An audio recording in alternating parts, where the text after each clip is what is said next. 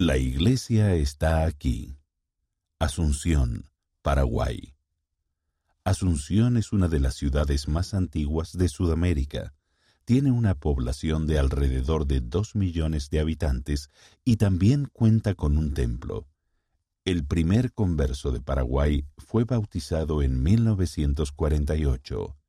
Hoy en día, en este país, la iglesia tiene 96.114 miembros, 134 congregaciones, dos misiones.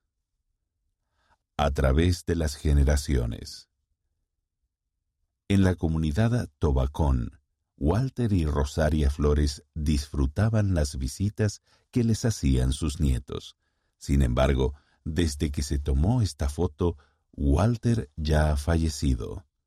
Somos bendecidos de saber que el Evangelio proporciona una manera para que las familias estén juntas por la eternidad, señaló Rosaria.